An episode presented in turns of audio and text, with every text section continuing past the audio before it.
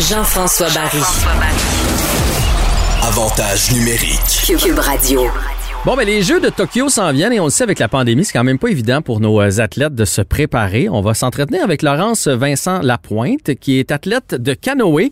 Euh, écoute, euh, des palmarès, en veux-tu, en v'là? J'ai commencé à sortir les palmarès, je me suis dit, je vais arrêter ça. Ça, ça va prendre le 10 minutes d'entrevue que j'ai avec elle, tellement elle a de championnat du monde, de médailles d'or aux 250, aux 500, aux 1500, aux 1200, ça finit plus.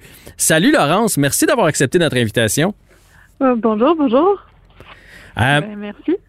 Je veux, euh, je- tout d'abord, quand j'ai regardé mes notes, j'ai vu que tu étais native de Shawinigan. Est-ce que c'est là que tu as commencé à pagayer? Est-ce que c'est sur la splendide rivière Saint-Maurice?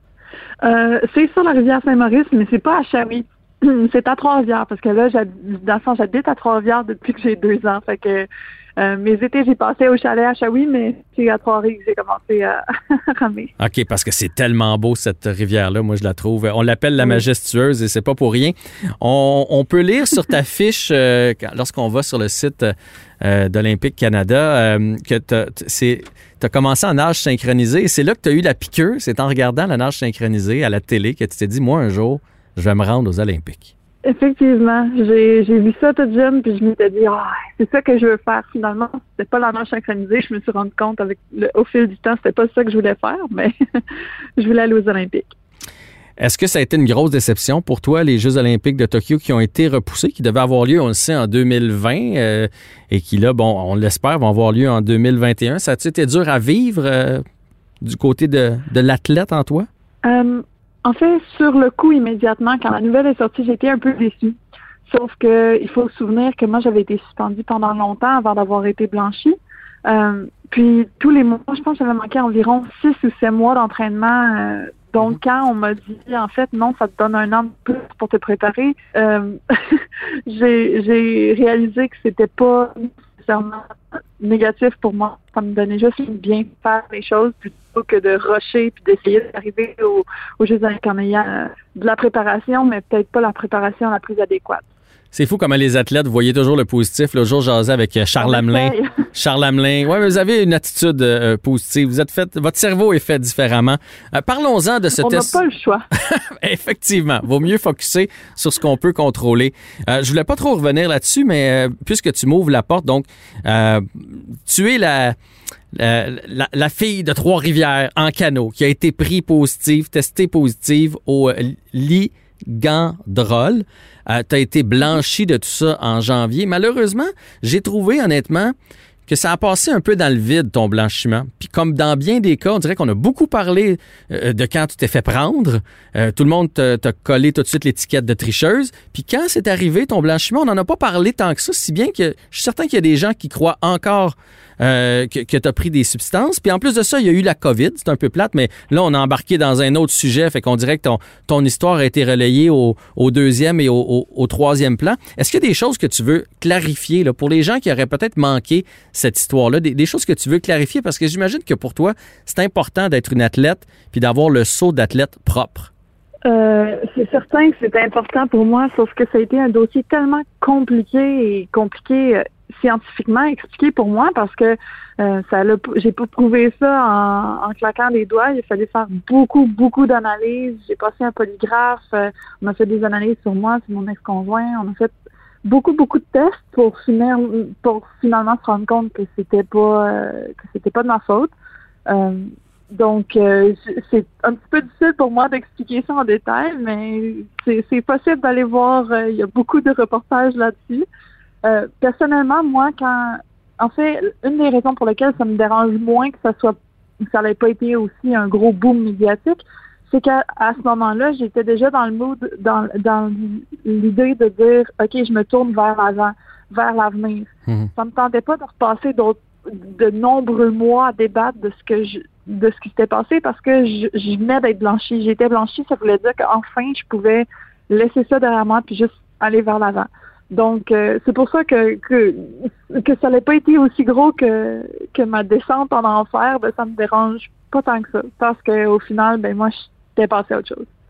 Ben tant mieux. Puis j'avoue, non, mais quand tu te fais prendre comme ça, sans que ce soit ta faute, euh, ça, doit être un sentiment d'impuissance incroyable. J'ose même pas m'imaginer dans tes bottines essayer de prouver puis de défaire cette image-là. Alors tant mieux si tu as pu euh, euh, partir vers l'avant, puis je te souhaite le meilleur pour la suite. Est-ce que ça a été difficile sur les commanditaires? Parce qu'on le sait, les athlètes olympiques, on parle de vous autres, c'est plate, mais des fois, c'est une fois aux quatre ans, mais il faut que vous viviez tout ce temps-là. C'est des commanditaires, des fois, qui vous permettent de, de poursuivre vos rêves. Est-ce que cette histoire-là a été difficile pour toi, point de vue commanditaire? Euh, oui, je le cacherai pas. Je veux dire, c'est difficile de, c'est difficile parce que j'ai été j'ai été suspendue au moment où que les commanditaires olympiques cherchaient des athlètes, cherchaient des contrats.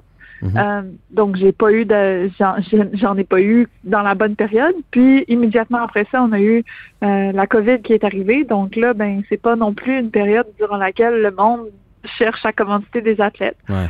Donc au final, ben oui, j'ai été un petit peu euh, malchanceuse avec cette situation-là, mais au pire, euh, je veux dire, on, en tant qu'athlète, souvent on a accès au brevet canadien, donc euh, je, je, fais avec ce que je reçois. mais c'est certain que les commanditaires, je suis pas mal passé à côté. Ouais. Ça, c'est triste. Va chercher une médaille. Mhm. hein? Mets-leur ça dans les dents, comme on dit. je vais essayer. Donc, l'objectif pour toi, là, pour les, les parce que tu as quand même 28 ans. Euh, j'imagine donc que c'est peut-être les jeux où tu vas être à ton sommet.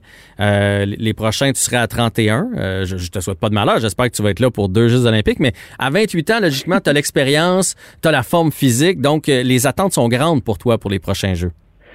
C'est certain qu'avec mon expérience, avec le nombre de, médailles que j'ai, puis les, records que j'ai, euh, je, je, sais que je suis capable euh, de gagner cette médaille-là. Puis ce qui arrive, c'est que ça va surtout jouer, je pense, sur le niveau de la préparation, étant donné la COVID. Euh, ça va jouer sur qui va avoir réussi à mieux se préparer pour les Jeux olympiques cette année. Mhm. Euh, mais c'est justement pour ça que je suis en camp d'entraînement présentement, puis que je m'entraîne, je fais mes choses euh, à tous les jours, puis j'essaie pas non plus de de me projeter trop loin parce que c'est inutile. Vraiment, là, on a tellement d'incertitudes en tant qu'athlète, surtout ces temps-ci, que ce que je fais, c'est que je prends chaque journée une à la fois, puis je, me concentre sur ce que je peux améliorer. Donc, euh, on va voir, je l'espère. Je pense que j'ai l'expérience et la capacité physique pour, mais on va voir. Est-ce que ça a été très compromettant? Est-ce que tu as perdu beaucoup de jours d'entraînement avec la COVID? Parce qu'au début, même les athlètes de pointe comme toi, là, mars-avril l'année passée, c'était pas possible de, voir son entraîneur, etc. Après ça, on a alloué. Euh, tu t'en es sorti comment dans ta préparation? Euh, je m'en suis sorti pas trop mal, je dirais. C'est sûr qu'on a eu plusieurs mois où on a été enfermés puis où on s'entraînait par nous-mêmes au meilleur de nos moyens. Sauf que j'ai eu la chance que on a été un des sports qui a été rétabli les plus tôt parce que je veux pas, c'est un sport individuel dehors mhm. sur l'eau. Euh, les chances de contagion sont plutôt faibles de ce côté-là, donc on a été relativement chanceux de recommencer tôt. Mais euh, ce qui arrive par contre, c'est que euh, ce qui arrive par contre, c'est que je veux pas, euh, il faut quand même faire attention, même présentement, c'est difficile de travailler avec les avec le fait que la pandémie est revenue en force. Mm-hmm. Mais euh, j'ai trouvé des façons de me préparer, j'ai trouvé des, des, stratégies, soit par Zoom, soit par euh, soit avoir la chance d'avoir un entraîneur en personne. Mais c'est pas facile. On, on, deal avec ce qu'on vit. chaque chaque nouveau revers, on, on essaie de trouver comment fonctionner avec. Laurence, dimanche, le, 24 janvier, c'est la journée du, mondial du sport féminin. Euh, oui. Est-ce que c'est important pour toi? Est-ce que vous voyez une différence, euh, le sport féminin versus le sport masculin? Euh, même si, tu sais, même à la base, à la limite, là, le, canoë, c'était un sport un peu masculin au début. Est-ce que est-ce que c'est une journée qui veut qui signifie beaucoup? Oui, c'est une journée extrêmement importante pour moi parce que, comme on le sait, les femmes dans ma discipline on n'a pas encore le droit, on n'a pas encore eu le droit de courser aux Olympiques. L'année passée, 2020, c'était censé être les tout premiers Jeux olympiques pour les femmes en canoë vitesse.